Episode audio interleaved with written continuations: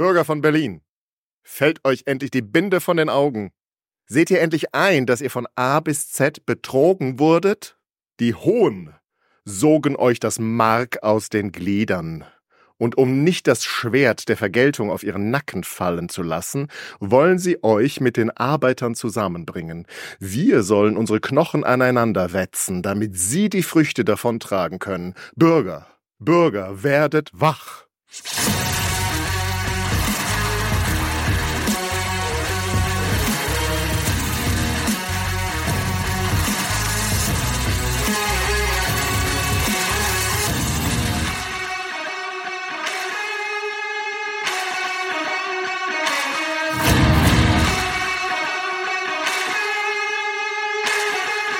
Hallo Solveig. Hallo Dan. Und willkommen euch zu einer neuen Folge von Flurfunk Paulskirche. Hm. Und Solveig ist wie immer hellauf begeistert Richtig Bock. von dem legislativen Thema des Tages. Hey. Hey. Ähm, du fühlst dich nicht angesprochen als Bürgerin von Berlin. Die spielt dir natürlich keine Rolle, wie immer. Ja, also an sich schon, aber ich weiß, dass sie damals nicht angesprochen wurden. Fühlten sich hier aber durchaus angesprochen teilweise. Aber das ist gar nicht das Problem, sondern es gibt in Berlin grundsätzlich ein Problem mit Wahlen. Aber sie dürfen doch jetzt rauchen. Sie dürfen jetzt rauchen, aber das mit den Wahlen ist immer irgendwie noch äh, komisch. Erinnerst du dich noch, was äh, letztes Mal dieses Vorparlament festgelegt hatte, wie die Wahlen zur Nationalversammlung stattfinden sollen? Ich weiß nur noch, dass sie selbstständig sein mussten, Hm, die wählen. da haben wir länger drüber gesprochen, Ja. was das bedeuten könnte und Ja. warum dann eben auch Frauen nicht mit gemeint sind. Ja. Genau. 50.000 Mann, 50, also 50.000 Einwohner, ein Abgeordneter. Ach ja, Das war genau, so das der war, ja, ja, genau. Und wenn der Landkreis weniger hat, dann kriegen die das trotzdem, oder wie war das? Ja, wenn die so, ich weiß nicht, da gibt's noch mal, wenn die 25, wenn sie, wenn sie 75.000 haben, dann kriegen sie noch mal einen extra. Oder okay. so, als wenn irgendwie so eine bestimmte Quote mehr drüber ist. Mhm. Und Liechtenstein kriegt trotzdem eins. Oder auch wenn sie Ja, nicht genau, auf also 50.000 kommen. Ich weiß nur, dass genau. die Kleinen trotzdem einen bekommen, Ja. auch wenn sie nicht 50.000 sind. Genau. Und die, das erste Bundeswahlgesetz gab's aber schon während dieses Vorparlament, gerade erstmal, während die noch da angereist sind. Hat der Deutsche Bund schon ein Wahlgesetz beschlossen. Da waren es noch 75.000, aber es eigentlich nicht so groß, große Unterschiede. Aber am Ende hat der Deutsche Bund sich daran gehalten, was dieses Vorparlament dann beschlossen hat. Und die hatten ja auch gesagt, dass am 1. Mai Mhm. äh, dann die konstituierende Nationalversammlung zusammentreten sollte in Frankfurt-Main. Das war vielleicht ein bisschen überambitioniert. Also ich bin sowieso schon überrascht, dass sie das mal eben so schnell Wahlen auf die Beine stellen, was die ja noch nie gemacht haben. Ich meine, hier in Berlin im vergangenen Jahr haben wir das, obwohl das hier schon ein paar Mal passiert ist mit so Wahlen, das auch nicht hingekriegt. Ja, aber vielleicht wussten sie deswegen nicht, wie aufwendig das ist. Ja, das kann sein, aber trotzdem haben sie es ja dann innerhalb von wenigen Wochen über die Bühne gebracht. Nur halt am 1. Mai kommt halt noch keiner nach Frankfurt. Oder vielleicht aus den Kleinstaaten, die waren dann schnell durch. Aber zum Beispiel in Preußen gibt's halt Ärger, wie jetzt diese Wahlen abgehalten werden sollen. Denn der König hat sich gedacht, also vielleicht äh, bei diesen Beschlüssen von dem Vorparlament hatten wir auch drüber gesprochen, ähm, dass sie empfohlen hatten, direkte Wahlen vielleicht durchzuführen, aber sie Hm. wollten es nicht so, sich nicht so festlegen. Also hat der Deutsche Bund dann auch gesagt, ja, Dann halt nicht. muss halt ja auch vielleicht nicht sein.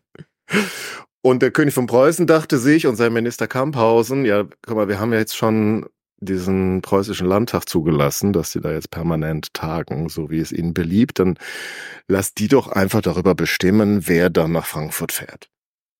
Also dieses ständische Parlament, das er jetzt zugestanden hatte, die sollen dann entscheiden, wer da in die Nationalversammlung fährt. Super. Haben sich die Leute gedacht, das ist irgendwie nicht so das, was wir uns vorgestellt haben. Ja, jetzt hatten sie zwar festgelegt, dass es keine Unterschiede geben soll nach Religion, nach Zensus, also nach Steueraufkommen und nach Stand, aber eben mit der direkten Wahl gab es keine Vorgabe und das können jetzt die jeweiligen Länder wieder entscheiden, wie sie wollen. Und jetzt ist natürlich, ja, das preußische Interesse, aber eben auch der bürgerlichen Regierung von Preußen, ähm, dass diese Wahl möglichst nicht direkt stattfindet, weil man weiß ja dann nicht, wie das Volk so drauf ist. Und mit der ständischen Versammlung hat man sich irgendwie schon ja, so ein bisschen abgefunden. Wiederum das Volk, das da eben nicht mitgemeint ist oder sich nicht vertreten fühlt Mhm. von diesem preußischen Landtag und denen, die die wahrscheinlich dann bestimmen, ähm, der nimmt das nicht einfach so hin, sondern versammelt sich wieder an Orten, wo es irgendwie Platz gibt und wo es ganz nett ist. es gibt ein provisorisches Komitee, das sich im Tivoli Mhm. versammelt. Ich kann dir aber nicht sagen, wo das war, ob das auch in den Zelten ist. Also in den Zelten ist Mhm. auch immer noch was los. Wir hatten ja diesen Ort in Mhm. Berlin da, wo es die äh, Schrippe und ein Bier gibt und eine Bulette, wo man dabei dann äh, auch über Politik diskutiert. Und jetzt sammelt sich eben noch ein provisorisches Komitee, das hier über diese Wahlen berät und das sozusagen findet, wir sollten das lieber vorbereiten. Und äh, da würde ich dir auch noch mal kurz sagen, was die da am Ende so ähm, dazu, dazu sagen, was da eigentlich so abgeht. Eingangs erstmal, wer sind wir? Also Männer und Mitbürger. Die hiesige Stadtverordnetenversammlung hat am 7. wiederholentlich gegen die vom gegenwärtigen Landtage vorgenommenen Wahlen der Vertreter Preußens bei der am 1. Mai in Frankfurt zusammenkommenden Deutschen Nationalversammlung Protest eingelegt. Sie hat recht daran getan. Der Landtag, der nur aus einzelnen bevorzugten Ständen, nicht aus den Wahlen des Volkes hervorgegangen, kann nun und nimmermehr die Befugnis haben, die künftigen Vertreter des Volkes ebenso wenig bei der preußischen konstituierenden Versammlung in Berlin als bei der allgemeinen Deutschen in Frankfurt am Main zu wählen. Nur das Volk selbst ist dazu berechtigt, das Volk allein von der Frankfurter Versammlung dazu zu berufen. Die Wahlen aber, die der Landtag bereits getroffen hat, beweisen, an ihren Früchten sollt ihr sie erkennen, zum Überflusse, dass er weder das Volk noch die Männer des Volkes kennt, denn nur bevorzugte Klassen der Gesellschaft und fast ausschließlich bekannte Rückschrittsmänner in Kirche und Staat, Hofmänner, Zensoren, Eichhornsche Professoren und Berliner Geheimräte sind von den märkischen Provinzialständen zu euren künftigen Vertretern bestimmt worden. In eurer Hand, Berliner, ist es gegeben, ob Preußen auch künftig noch an der deutschen Bewegung seinen gebührenden Teil haben oder ob es seine weltgeschichtliche Bedeutung verlieren soll im liebäugelnden Schwanken zwischen Russland und Deutschland und in einer neuen verhängnisvollen Spaltung zwischen den deutschen Stämmen. Ihr alle, Männer, Brüder, Mitbürger, reicht euch, reicht uns die Hand zu dem großen Werke und besucht selbst oder beschickt durch Abgeordnete die große Versammlung unter den Zelten, Montag, den 10. April, Abend 7 Uhr. also komm, lasst uns bitte in die Zelte gehen Und was machen wir dann da? und dann reden wir mit denen, wie wir jetzt die, ähm, das ändern, dieses Vorgehen. Und die sind tatsächlich erfolgreich. Mhm. Also man ändert das Vorgehen, ich glaube es war der 11. April, ein neues Wahlgesetz erlassen wird von seiner Majestät, dass äh, doch direktere Wahlen stattfinden sollen. Ähm, direktere Wahlen heißt, also es entscheidet jetzt nicht der Landtag, wer dann nach Frankfurt fährt, ähm, sondern Wahlmänner. Mhm. Also die Leute in wählen. USA, oder? Ja, im Prinzip schon. Mhm. Nur halt nicht für den Präsidenten, Mhm. sondern dann die Nation, die preußischen Abgeordneten werden durch Wahlmänner bestimmt und die Wahlmänner werden dann vom Volk gewählt. Und da dürfen dann für 500 Leute gibt es dann einen Wahlmann und die, ich habe keine Ahnung, wo die sich dann versammelt haben, Mhm. mussten dann entscheiden, wer eben nach Frankfurt fahren darf. Und ähm, da ist nochmal interessant, ich hatte jetzt nochmal gesehen bei der Selbstständigkeit. Da gab es ja durchaus auch nochmal unterschiedliche Auffassungen darüber, was das dann eigentlich bedeuten Mhm. soll. Und da sind die Preußen tatsächlich eher, gehören zu den Staaten, die das ziemlich weit Mhm. gefasst haben. Also du warst nicht selbstständig, wenn du Almosen empfangen hast oder ein Kostgänger Mhm. warst. Weißt du, was ein Kostgänger ist? Sind das nicht die, die eine freie Speisung bekommen können? Nee, das wäre so wie, das wäre schon wie so Ach so, okay. Almosenempfänger eigentlich. Also Kostgänger sind so, ja letztlich die Leute vom Land, die als Arbeiter in die Stadt kommen und sich dann Ah, aber eben okay. keinen eigenen Haushalt Mhm. da aufbauen, sondern bei irgendwem unterkommen. Mhm. Und die dürfen halt dann nicht wählen. Das sind dann die auch diese Schlafgänger oder so, die dann Genau, bei denen in diesen dann- mhm. Mietkasernen Ja, tagsüber schlafen. Genau, das ist natürlich ein bisschen später dann. Mhm. Das gibt's da aber jetzt noch nicht in Ja. Berlin äh, zu dem Zeitpunkt. Aber genau, also das sind eigentlich die einzigen die als nicht selbstständig gelten. Und das heißt, dass am Ende doch ziemlich viele äh, Preußen wählen dürfen. Aber das sind natürlich, die Kostgänger sind natürlich in der Regel Arbeiter. Hm. Ja, und da fragen sich die Leute dann auch, was ist denn jetzt los? Also, ich meine, das sind da doch dann in den Städten eine relativ breite Bevölkerungsschicht mittlerweile, Hm. die dann eben da ausgeschlossen wird und sich dann auch fragt, wieso eigentlich? Wieso dürfen wir nicht mitbestimmen? Wir sind die gewesen, die auf den Barrikaden mitgekämpft haben und das überhaupt alles ermöglicht haben. Und die Berliner Maschinenbauer geben auch ein Flugblatt heraus zu diesem Thema. Und da möchte ich dir auch einen Teil davon äh, vortragen. Die sind tatsächlich überraschend ausführlich oft. Also ich habe hier so einen ganzen Sammelband in der Hand. An Flugblättern der Revolution von 1848, 49. Und äh, ich erspare dir das jetzt, den ganzen ähm, Nee, die mussten damals ausführlich schreiben, weil es ja sonst nichts gab Ja, an Informationen. Eben, ja, es gibt kein Radio, kein Fernsehen, das man einschaltet und alles irgendwie ja ausdiskutiert bei Anne Will oder wo auch immer.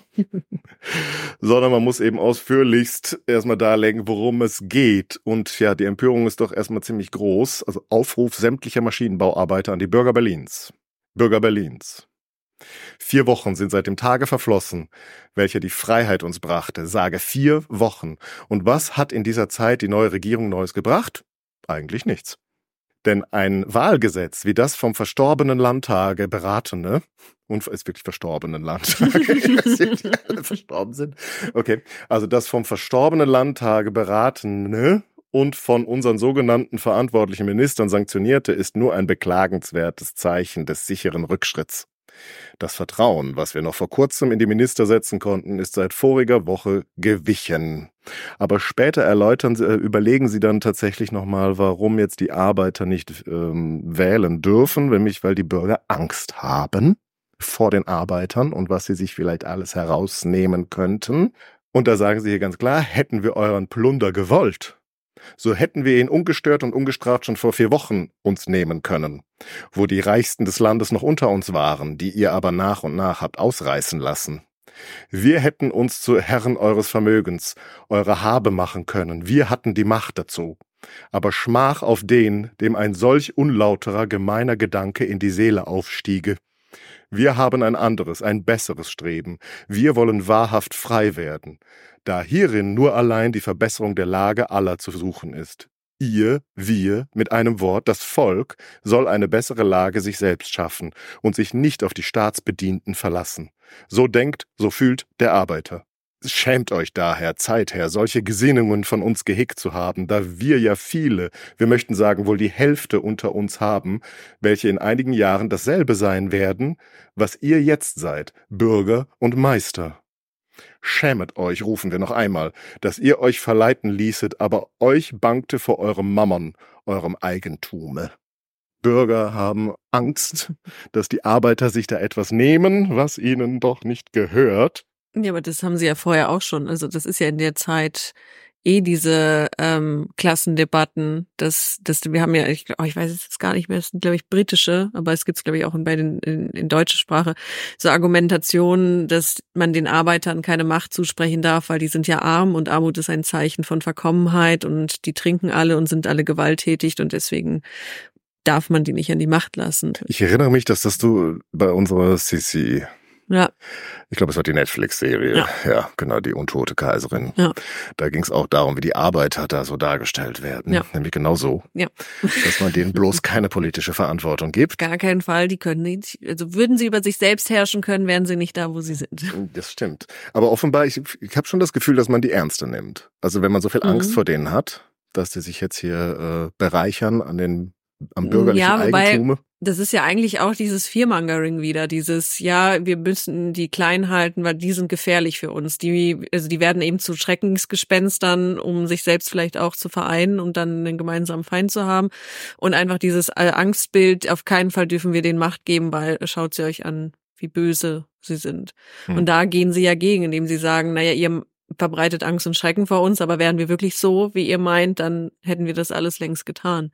Hm. Das ist ja auch so ein bisschen, weil ich da jetzt auch gerade ein Video zugesehen hatte, bei den Homosexuellen später. Da wird ja dann auch, mhm. ja, ja, wenn die eben, also da geht's ja nicht um politische Mitsprache, sondern mehr um, ähm, um Rechte. Aber die Konservativen machen da ja auch immer diese Schreckensbilder von den Homosexuellen. Oh, die werden alle irgendwie schlimme Dinge tun. Da kommt auch wieder. Die machen alle unsere Kinder, wenn. Ja, ja, genau. Die machen alle unsere. Das, so, das sind immer diese, lassen. diese Angstbilder, die da geschaffen werden, wenn da eben eine Gruppe sagt, wir würden aber gern mitmachen, dann werden die immer sofort, wird da Angst gegen die geschürt. Und das so ein bisschen erinnert mich das jetzt gerade auch bei den Arbeitern daran. Hm. So, wir dürfen den auf gar keinen Fall, sonst nehmen die uns alles weg und alles geht vor die Hunde. Also das ist, scheint irgendwie so ein typisches... Das ist eine der ersten bürgerlichen Freiheiten, ja. so Schutz des Eigentums. Hm. vielleicht nicht unbedingt vor den Arbeitern, also, sondern vielleicht auch ein bisschen vor dem, vor, vor dem Staat, Zugriff der ne? Krone. Ja, ähm, ja, und das ist ein, tatsächlich ein wichtiges Thema und man versucht das irgendwie deutlich zu machen. Ihr müsst keine Angst vor uns mhm. haben. Mhm. Wir gehören mit euch zum Volk und wir wollen die Zukunft zusammenbauen. Und auch die Generalversammlung des Deutschen Arbeitervereins in Offenbach spricht das nochmal sehr offen an und ähm, geht dann noch einen Schritt weiter in Richtung ähm, ja der bürgerlichen Interessen, würde ich mal sagen. Und da würde ich dir auch noch mal mhm. einen kurzen Abschnitt daraus vortragen. Die machen es dann noch mal ganz klar und deutlich. Die sagen, die deutschen Arbeiter sind keine Kommunisten. Sie wollen keinen Krieg gegen die Reichen und das Eigentum. Sie verlangen nur Beschäftigung und einen für ihren Unterhalt ausreichenden Lohn, für die Mühe und Arbeit, Sie verlangen persönliche Freiheit, freie Presse und Gleichheit der Rechte, und darum wünschen sie den Frieden. Um aber Frieden zu erhalten, muss ihnen der Arbeitsverdienst gesichert werden. Und zu diesem Behufe verlangen sie eine schleunige Regelung der deutschen Staatsverhältnisse, und zwar in einen einzigen großen freien Staatskörper mit demokratischem Element, Volksherrschaft. Denn nur durch baldige Wiederherstellung einer gesetzlichen Ordnung in Deutschland kann der gelähmte Handel, der da niederliegende Verkehr neu aufleben, das entschwundene Vertrauen, der fehlende Kredit zurückkehren, die stockende Fabrikindustrie und gesunkene Manufakturenproduktion wiederhergestellt werden, die mangelnde Arbeit und Dienstnachfrage wiederum beschafft und Beschäftigung gefunden werden. Nur so kann die Geldkrisis aufhören und die aus Furcht und Angst den Umlauf entzogenen Barsummen wieder in Zirkulation kommen kommen. Das ist die FDP. Ein bisschen, ne? Oder die Schröder-SPD. das, ist, das ist schon sehr bemerkenswert. Der Markt regelt alles. Ja. Also vor allem geht es um Beschäftigung und Lohn. Ja. Was die Arbeiter wollen. Und ich finde es sehr schön, mir so, die deutschen Arbeiter sind keine Kommunisten. das muss man immer noch mal klar sagen. ja, vor allem, wenn da gerade die Rheinische Zeitung äh, erscheint, erstmals. Äh, und ein kommunistisches Manifest hier umgeht und äh, das entsprechende Wahlprogramm auch, das die Deutsche Republik äh, verlangt. Ja, aber wie gesagt, in Preußen ist das Wahlrecht dann doch recht weit gefasst. Also immerhin ähm, etwa vier Millionen Männer über 20 stehen zur Verfügung grundsätzlich. Und 3,4 Millionen, so schätzt man, durften dann tatsächlich wählen mhm. von diesen über 20-jährigen Männern. In Bayern dagegen darf nur wählen, wer direkte Staatssteuern zahlt. Mhm. Was ich jetzt nicht ganz nachvollziehen kann, weil das hätte ich als, als Zensuswahlrecht eigentlich verstanden, was mhm. ja die, das Bundeswahlgesetz definitiv ausgeschlossen hat. Also vielleicht, dass man nach den Steuerhöhe irgendwie Stimmen verteilt. Aber dass man jetzt hier, ähm, dass das dann so als Zensus gilt, aber eigentlich würde ich sagen, wer direkte Steuern zahlt, der, äh, das ist doch dann ein Zensuswahlrecht. Gut, ich weiß jetzt nicht, wer damals alles Steuern zahlen musste, ob es da irgendwie so einen so ein Level gab, so also erst wenn du 50.000 oder keine Ahnung hm. verdienst, zahlst du Steuern oder ob sie alle Steuern zahlen mussten. Hm. Ja, die haben das einfach umgangen und gesagt, das ist das Kriterium für die Selbstständigkeit. Ja, das ist halt vielleicht so nach dem Motto, du musst deinen eigenen, dein eigenes Auskommen finanzieren und deswegen nur, wenn du Steuern zahlst. Mhm. Ja, das, also jedenfalls ist es für Nürnberg nachgerechnet worden. Da lebten damals etwa 50.000 Menschen in Nürnberg oder Wahlberechtigte mhm. Männer in Nürnberg. Nee, ist ja Quatsch. Äh, das kann ich jetzt nicht sagen, ob die die 50.000 Nürnberger, ob das jetzt äh, Menschen sind oder Männer. Und ich weiß jetzt nicht, wie viele leben denn jetzt? Also ich würde mal davon ausgehen, dass sie, ja, was ist denn das, wenn wir jetzt mal das einfach verdoppeln, 100.000 Nürnberger. Ja, 1848 ist vielleicht ein bisschen viel, ne? Aber nicht undenkbar. Ich meine, Berlin hatte da auch schon über 400.000 Einwohner. Gut, da war Berlin aber auch noch kleiner. Da war es ja noch nicht. Hm. Also gehen wir mal davon aus, das sind 50.000 potenziell. Ja wahlberechtigte Nürnberger, sprich männliche Nürnberger. Selbstständige männliche Nürnberger. Von denen haben dann aber nur 6.752 das aktive Wahlrecht. Also das ist schon mal Das ist schon ein bisschen andere Verhältnisse als in Preußen. Und so ähnlich verhält es sich eben auch in Österreich, in Hannover und in Württemberg, wobei letzteres, da hat dann vielleicht nicht viele aktive Wähler, aber dafür das direkte Wahlrecht Hm. gehabt. Also es ist tatsächlich sehr unterschiedlich, je nachdem, wo man lebt, inwiefern da man überhaupt seine Stimme Ja, gut, das abgeben ist darf. ja typisch deutsch, ne? Also jetzt kommen, also Bundestagswahlen sind, glaube ich, schon bundesweit einheitlich geregelt. Oder Nein, aber ich meine, dass jede Region ihre eigenen Regeln machen darf. Ja, aber das finde ich auch schon mal, also ich bin ein, bin ja ein starker Befürworter des Föderalismus. Und von den Resten des Föderalismus, die wir überhaupt noch haben, ist, ist vergleichbar mit dem, was wir hier vor uns sehen. Ja. Oder was auch im Deutschen Kaiserreich nachher noch besteht mit der königlich-bayerischen Armee. Davon ist ja heute keine Rede mehr. Bringen die nicht auf Ideen. Ja, und außerdem mussten sie natürlich nochmal debattieren, das haben wir aber letztes Mal auch schon angesprochen. Ähm, was ist mit Schleswig? Die dürfen wählen.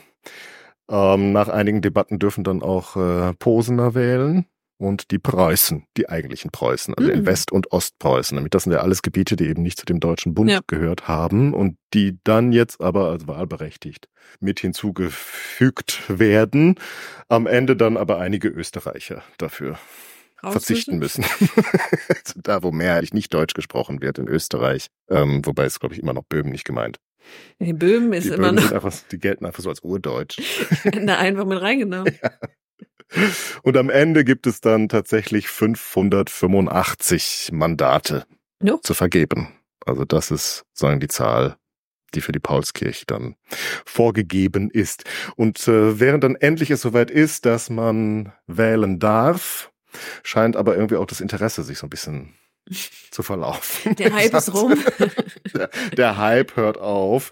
Jedenfalls berichtet die eine Breslauer Zeitung am 28. April erscheint da ein Artikel, der Folgendes beinhaltet. Mit den Wahlen für die preußische Nationalversammlung rücken auch die für das deutsche Parlament täglich näher. Während die ersteren wenigstens mit einigem Eifer vorbereitet werden, scheint man der letzteren fast ganz zu vergessen und sie als ein Nebengeschäft zu betrachten. Unselige Verblendung. Was wird uns die freisinnigste preußische Verfassung helfen, wenn es nicht gelingt, Deutschland einig zu machen? Wie wird man ein freies Preußen auf die Dauer frei und kräftig erhalten können, wenn das zur dauernden Vereinigung Deutschlands berufene Bundesparlament die unwiderrufliche Auflösung und Zerreißung des Vaterlandes dekretiert oder wenigstens ein haltloses und schwankendes Gebäude aufführt, was der nächste Sturm niederreißen wird? Als hätten Sie es gewusst, wa? Mhm. Oder sehen wir Gespenster, wenn wir einen solchen Ausgang des deutschen Parlaments nicht nur für möglich halten, sondern sogar fürchten? Hm. Tja, hätten wir das Ganze auch gleich lassen können, im Zweifel, aber das ist Spoiler, sorry. Darüber reden wir nächstes Jahr. Ja, aber wie wird denn so eine Wahl überhaupt abgehalten? Es gibt ja gar keine Parteien. ja. Ja. Aber es gibt doch diese. Wahl Wahlmänner, dachte ich. Es gibt die Wahlmänner, aber die müssen ja auch gewählt werden. Wie erfährst du denn jetzt überhaupt, frage wer, wer da zur Wahl steht? Das frage ich mich Wird die ja ganze Zeit. So, wie setzt man diese Wahlmänner fest und warum ausgerechnet die und nicht andere? Also, Ja, wie geht wie das? geht das? Genau. Äh, man gründet einen Verein. Natürlich. Ja, zum Beispiel den Demokratischen Verein, den Konstitutionellen Verein, den Vaterlandsverein. Ähm, was einem sonst noch so einfällt, die dann schon so halbwegs ähm, ja auch so ein bisschen das Spektrum zeigen. Also demokratische Verein, da sind dann tendenziell die Arbeiter, die direkte Wahlen wollen, die gleiches Recht für alle wollen, vielleicht sogar immer noch von Republik träumen. Konstitutioneller Verein sind eher die, die sagen, es ist eigentlich schon alles in Ordnung, so wie es ist, nur wir wollen halt ein Parlament, das die Gesetze macht.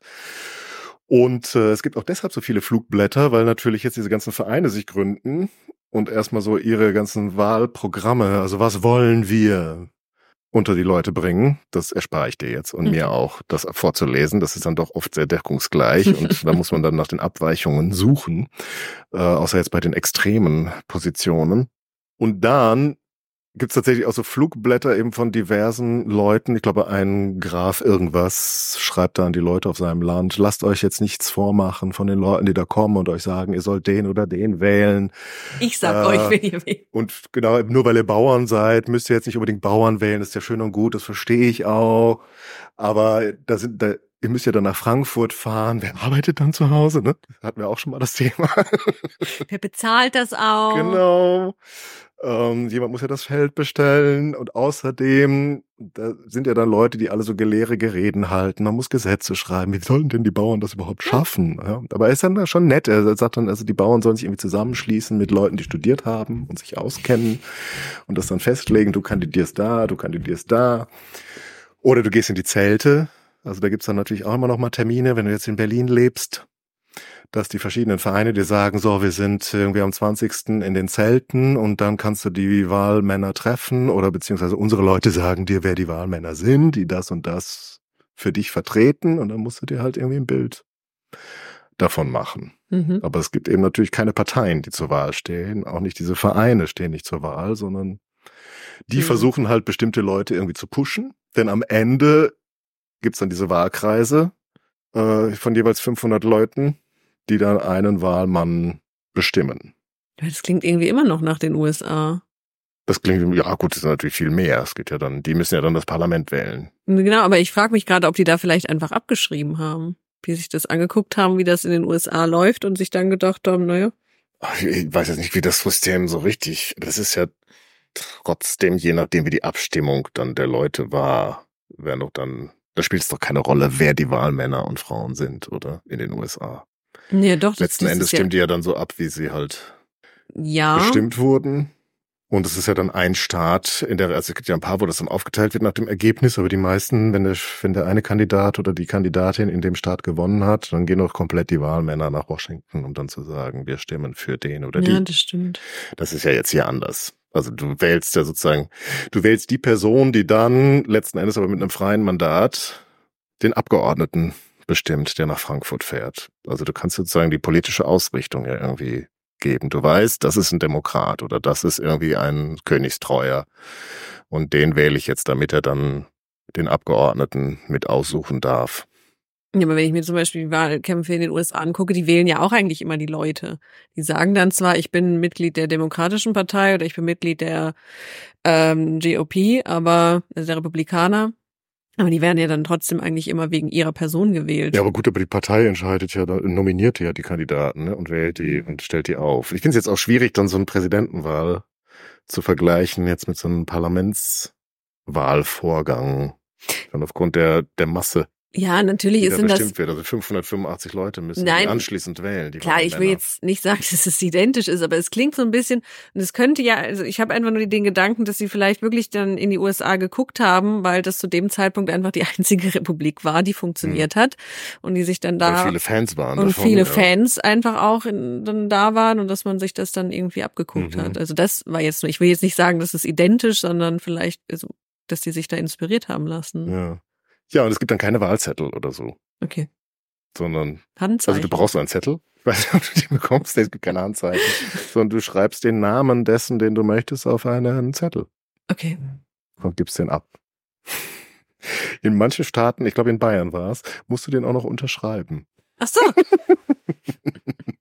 also geheim war offenbar nicht bei den Vorgaben äh, des Vorparlaments mit dabei.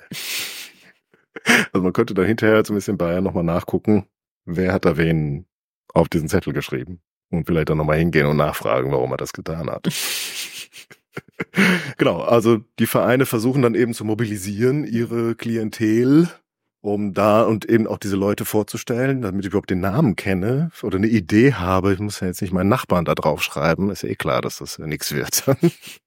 das gab es übrigens bei der Bundespräsidentenwahl am Anfang. Da äh, konnte man äh, alle frei Namen draufschreiben. Ich weiß nämlich, dass Prinz Louis Ferdinand von Preußen tatsächlich eine Stimme mal bekommen hat, als bei der Wahl zum, des Bundespräsidenten. Ich weiß nicht mehr, in welchem Jahr das war.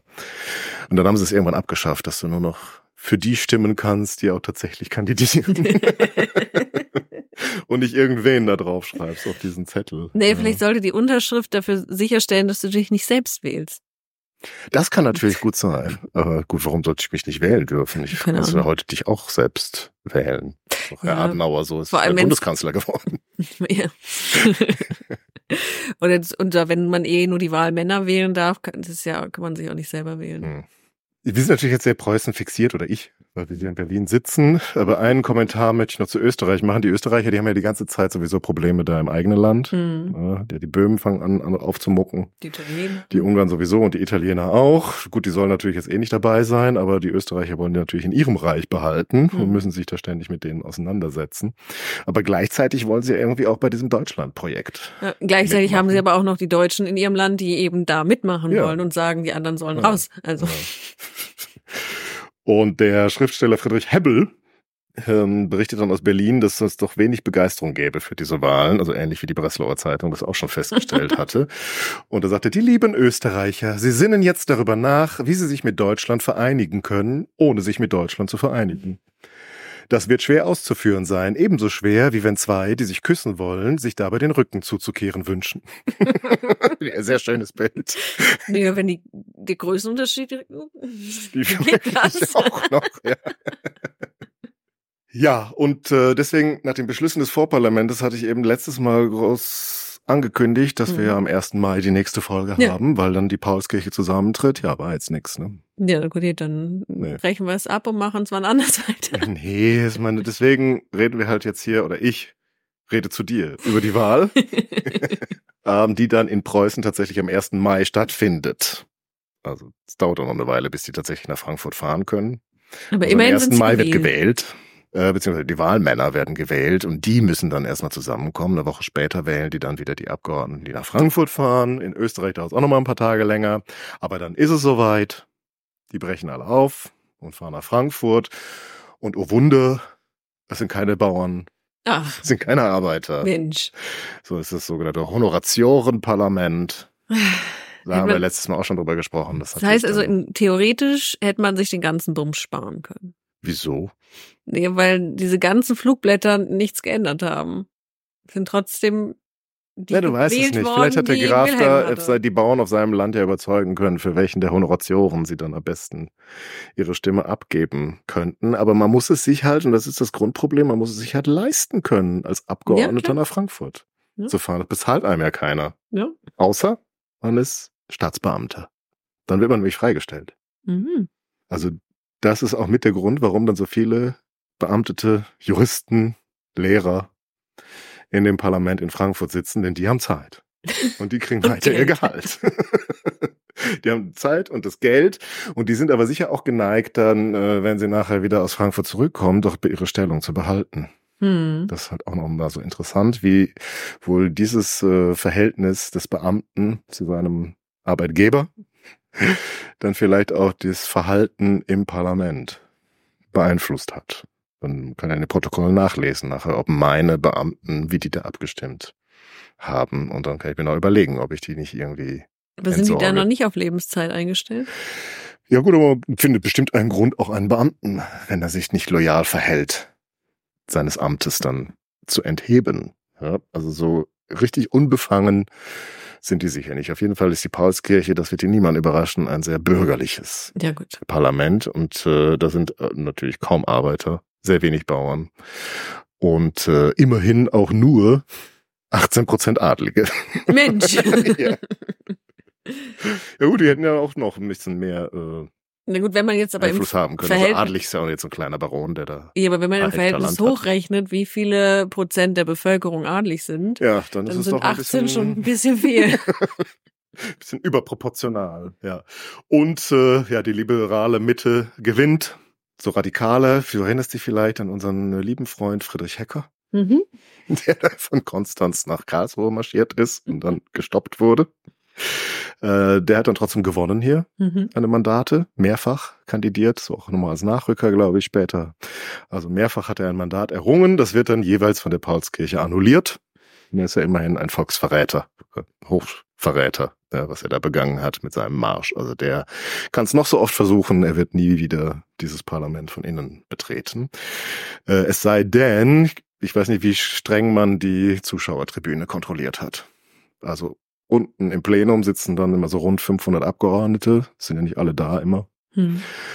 Ähm, und oben auf der Empore sind, sollen immer so zwei, Platz für 2000 Leute Hui. gewesen sein. Und da gibt's auch echt sehr viele Beschwerden von den Abgeordneten.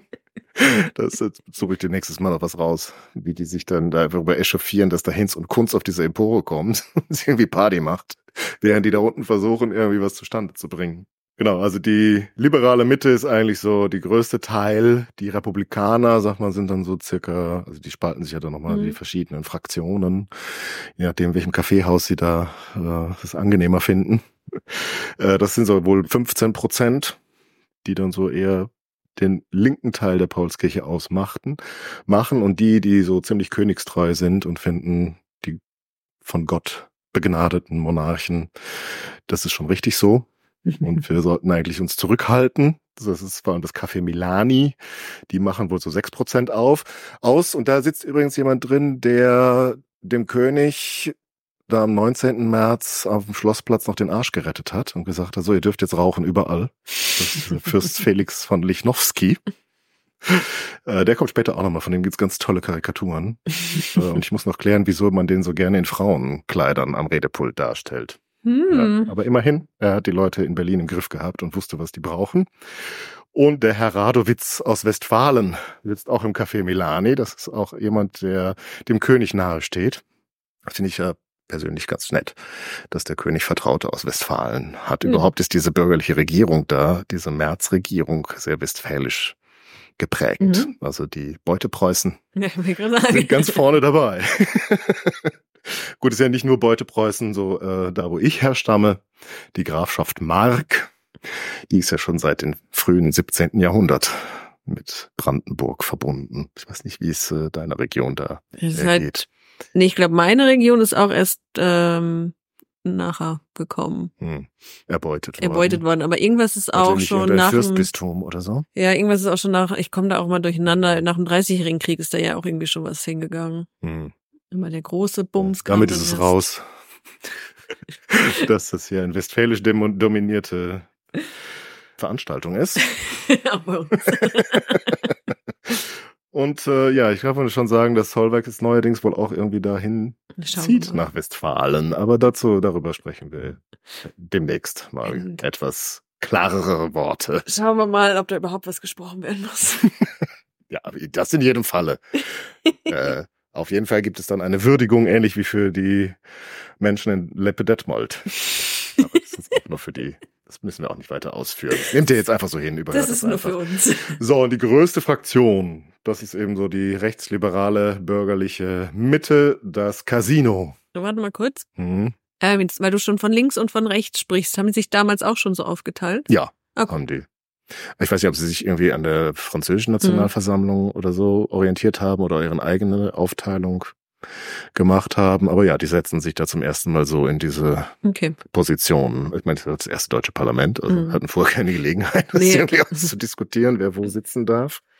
Nee, das finde ich spannend, dass sie das ja. übernehmen, weil ich kenne das nur von den Franzosen eben, dass sie mhm. das übernehmen diese behalten wir die Monarchie oder schaffen wir sie ab, das da ja das mhm. Haben die auch schon so links-rechts gesagt? Also ich habe ja. das mal gelesen, dass es daher kam, mhm. dass die, die die äh, Monarchie loswerden wollten, saßen links und die, die es behalten wollten, waren rechts und deswegen die Konservativen sitzen rechts und die Revolutionären sitzen eben links. Mhm.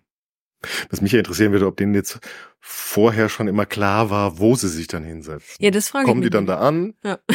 wo ist Am links und wo ist rechts? 18. Mai war es dann soweit, dass die Paulskirche tatsächlich nicht alle, aber noch mhm. ein großer Teil da war und gesagt hat, jetzt lass uns anfangen. Warten jetzt nicht noch auf die Deppen aus Österreich. Entschuldigung. Ich meine, die wissen, die kennen sich natürlich zum Teil vorher. Das sind ja mhm. nicht, nicht wenige, die vorher schon irgendwas veröffentlicht haben oder jetzt diese demokratischen, konstitutionellen Vereine und so weiter. Mhm. Ist auch eigentlich wahrscheinlich schon klar, wohin man da tendiert ne? und dass ja. man dann sich sowieso verabredet, dass man im gleichen Hotel unterkommt oder im Casino ja, Mittagessen sitzen, geht. Ja, eben, sie gehen ja alle auch ins gleiche Café, also irgendwie haben die sich abgesprochen. Genau, also wie gesagt, hier die Westfalen, die rechtsextremen, legitimistischen Westfalen sitzen im Café Milani mit ihren anderen sechs Prozent. und streiten sich dann vielleicht nicht allzu sehr mit den rechtsliberalen Casino, das immerhin 21 Prozent ausmacht. Und wo der prominenteste Vertreter unser Märchenonkel ist. Ach. Ja, Jakob Grimm. Der nicht nur Märchen schreibt, sondern findet dann auch hier nochmal seine Überzeugungen durchzusetzen. Über die Ostara. Ja. Ich wollte gerade sagen, der Da schreibt müsst ihr noch nicht nur unsere. Osternfolge hören. Oder das war sogar noch eine im, im äh, Mittelalter-Folge. Ja, da Ja. ist Jakob Grimm haben ihm, glaube ich, die, die Ohren geklingelt. Ja, den, äh, an dem habe ich keinen nagelassen. Der taucht auch immer auf. Ich kann es ja nicht ändern. Und ist ja jetzt auch nicht das Schlimmste. Ja. Ja, und außerdem gibt's noch 150 Wilde. Wilde. Ja. Wieso sind die das ist so das wild? Partyvolk auf der Empore. Nein, natürlich nicht. Man nennt sie auch Stegreifritter. Das Okay. heißt, die, die können sich nicht entscheiden, in welches Café sie gehen. So. Und die gehen einfach Das heißt, am. Ende landen die einfach auf der Straße in irgendeinem Streetfood. beim Imbiss. beim Imbiss. Also man hätte sie auch Imbiss nennen können. So als informelle Fraktion. Ja, also auf jeden Fall sind das die Fraktionslosen, die irgendwie nicht wollen, sich da nicht auf eine Seite setzen wollen. Oder in die Mitte. Oder keine Ahnung, wie die Regelung da war. Die haben sich immer woanders hingesetzt. Äh, aber ja, gut, aber wir haben dieses, das würde mich jetzt auch wieder interessieren, wie das dann geklärt hat. Ich meine, 150 Leute ist ja jetzt gar nicht so wenig. Ja. Die, vielleicht, gut, vielleicht haben sie mal irgendwo gesessen und dann gesagt, nee, ist doch nicht meins und haben sich woanders hingesetzt. Wenn das heute im Bundestag passiert, dann musst du dich halt hinter deine Ex-Fraktion setzen. Also irgendwie die, die da zwischenzeitlich mal aus der AfD ausgetreten sind, Mhm. die sitzen dann halt in der letzten Reihe so ein bisschen abgetrennt von den anderen. Oder der eine von dem Südschleswigschen Wählerverband, der hat sich das dann, glaube ich, ausgesucht, wem er sich da am, am meisten verbunden fühlt und sitzt dann da in der letzten Reihe hinter den Grünen. So einem einzelnen traurigen Stuhl. genau. Und reden darf er auch nicht so viel, wenn, außer man lässt ihn. Also sie haben irgendwie kein Rederecht. Wir müssen dann jedes Mal drum betteln. Darf ich bitte auch was sagen? Und dann können die anderen sagen, ja oder nein. Also das heute.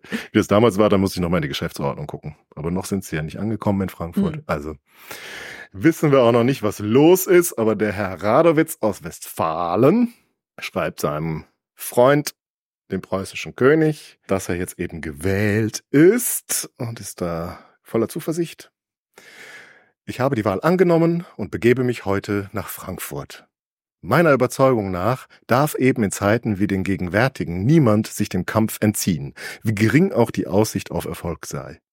Auch das Ablegen eines offenen, guten Zeugnisses hat seinen Wert und seinen Segen. Ja, selbst der Gedanke, einen höheren Punkt der Vereinigung zu gewinnen, in welchem auch verschiedenartige politische und religiöse Richtungen zusammengehen dürfen, ist nicht ohne Hoffnung des Gelingens. Ja, und dann gibt's mal wieder so eine schöne, markige Antwort seiner Majestät des Königs. Vielen Herzensdank, mein teuerster Radowitz, für Ihre Anzeige wegen Ihrer Wahl nach Frankfurt. Ich fürchte, Sie sind aber vergeudet. Satan und Adramelech haben dort ihr Hauptquartier. Sagt dir Adremelech was? nee. Ich habe jetzt nochmal nachgeguckt, also ich hatte auch keine Ahnung, es ist Hm. eine assyrische Gottheit. Also die Okay, natürlich in der Bibel auftaucht ja. und der König ist ja sehr bibelfest. Also man könnte es quasi so ein bisschen vom Geist her, wie es verwandt wird, gleichsetzen mit der Hure Babylon oder dem Moloch oder was sonst noch an Negativfolien in der Bibel so zur Verfügung steht. Hm. Mir, ich, ja, nee. Ne? Nee, mir war jetzt nur Melzide, Melzidedech oder so. Sieht, aber der ist, glaube ich, sehr positiv. Das ist ein guter. Deswegen, das hat mir, mit der kann's Satan nicht in einem Atemzug. ja, also macht sich Herr Radowitz auf in das Hauptquartier des Satans sowie 584 weitere Abgeordnete aus allen Teilen Deutschlands. Und wie es dann weitergeht, wenn sie ankommen, Ach, das war's schon? ja, das war's. Ach so. Die Wahl ist erfolgt. Okay. So. Jetzt müssen wir warten. Wir müssen erst noch mal da ankommen in Frankfurt. Ja, Gut, dann warten Gut. wir jetzt. warten wir jetzt. Können wir die Stadt schmücken. Schwarz Ja. mit Gold, bisschen Blümchen. Wir haben noch diese auch, Germania malen lassen. Ah, Die hängt, glaube ich, damals schon an der Empore vor der Mhm. Orgel in der Paulskirche. So eine etwas beräsige. Ach, nie, ja. Aber mit zersprengten Ketten zu ihren Füßen. Ja.